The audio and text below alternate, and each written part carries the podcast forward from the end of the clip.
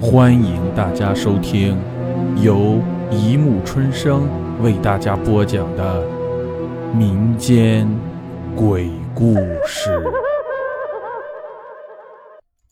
第四百五十八集《冤鬼录三》。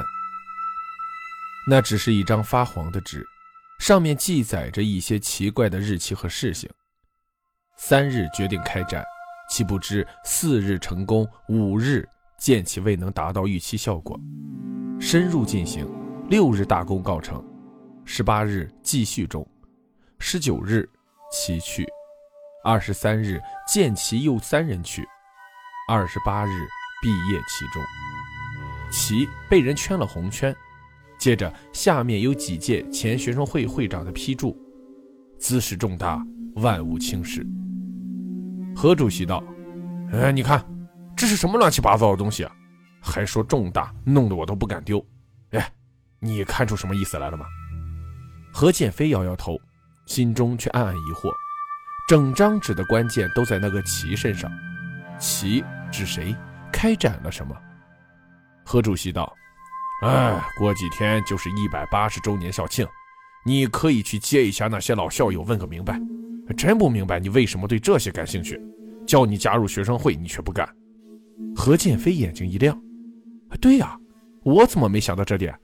学生会有你已经绰绰有余了，还要我这个废物干什么？银子，咱走了。后来，何建飞还查到，四九年的学生会主席和副主席是被公认为建校以来最优秀的学生干部，被称为校园双雄。而正是在那一年，油缸顶不再是油缸顶。究竟校园双雄如何处理这次事件，留下了什么线索，却奇迹般的在档案中消失了。而在他们大三后半年的时候，只见副主席的批注，至于主席的名字一次也没有出现。何建飞本能的感觉到，最大疑点的关键钥匙一定藏在四九年的前半年。然而无法找到当时的学生会干部，这条线索也只好放下了。至此，全部线索都断了。没有张传勋的日子，班里的人也渐渐习惯了。只有何建飞始终无法适应。假如一定要死的、逃不掉的，那句预言是正确的话，后来还会有第二个牺牲者，也许有第三个、第四个。这几天，他整天就想着那些稀奇古怪的语句，可是就是毫无头绪。也许这里面的隐晦曲折实在太多了。校庆终于到了。从不参加活动的何建飞破天荒地站在欢迎队伍的最前列，一见到白发苍苍的老校友，就立刻冲上去问：“问是不是四九年的？如果不是，就立刻丢给旁边的何主席，马上再找第二个。”结果何主席光赔罪鞠躬就费了一个小时，恨得他牙痒痒的，非要把何建飞打一顿才行。何建飞问了起码五十个，都不是四九年的，好容易有一个却不是干部。何建飞暗地里奇怪，照推理，这么隆重的校庆，作为最优秀的学生干部，理应出来捧场的呀。莫名其妙的他干脆不接校友了，站在旁边想了一阵，猛然醒悟，失声叫道：“校园双雄一定来了！我怎么忘了那个地方？”说着，匆忙向何主席打了个招呼，直向校园深处奔去。何建飞想的果然不差。在冤鬼路那里，静静地站着一个老人，仰天看着，口里喃喃有声，白色的头发恰好遮住了泛有泪光的双眼。何建飞悄悄地走在他身后，见他口里停止了呓语，才恭恭敬敬地鞠个躬道：“呃，校园双雄是吗？师弟何建飞等候多时了。”那老人不提防，吓了一跳，回过头来打量了何建飞几眼，道：“什么校园双雄？”你不要看见老人就乱认。何建飞笑道：“哼，是。不过我知道老校友不一定是校园双雄，但对这条冤鬼路感兴趣的就只有校园双雄了。老伯，我说的对吗？”老人听他讲出“冤鬼路”三个字，不由身子猛地一颤，但很快又恢复了平静，道：“你既然知道这里是冤鬼路，你还不赶快退出去，想送命吗？”何建飞微笑道：“已经有很多人送命了，何必在乎多我一个？”老人听得此言，早已按耐不住，脸色大变，道：“你若要说什么，千万不要在这里说，否则必然会送命。我不理你是谁，你现在赶快离开这里。”最后一句几乎是以命令的语调说的。何建飞怎肯善罢甘休？见那老人仍然顽固的不肯吐露真相，心想：哼，只好出绝招了。于是丢开那老人，自顾自地对着四周大声地念起那首诗来：“樱花漫舞，露草屏障，宝塔蛇顶，未免有心。情系基督，免我此生。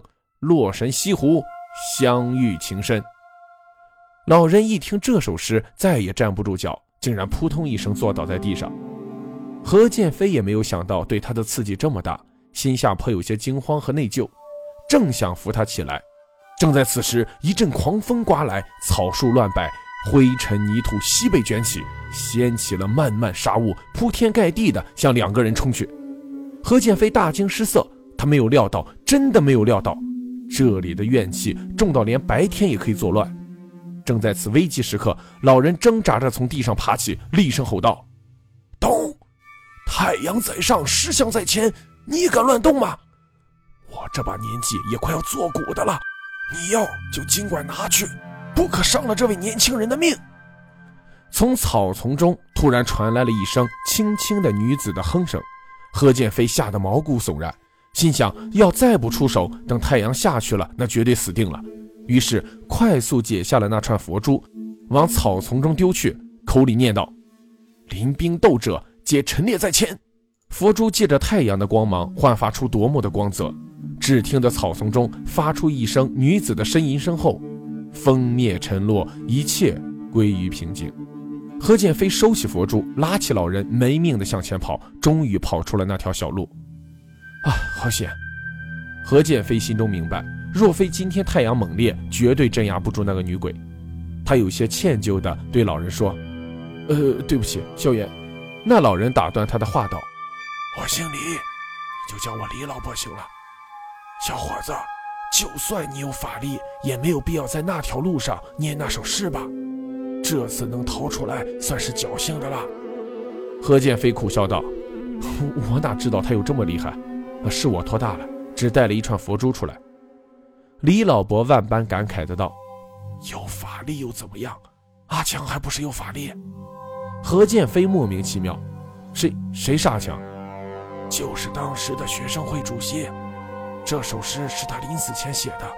我冒着被革职的危险，遵从他的遗愿，偷偷的夹在学生会记录中。”李老伯感叹连连，似乎回忆起了那段不堪的岁月。这些信息对于何建飞来说，不异于第二个重大打击。最了解事情真相的人，原来早就死了。何建飞满怀疑惑地问道：“那李老伯，你知道这件事情的内幕吗？”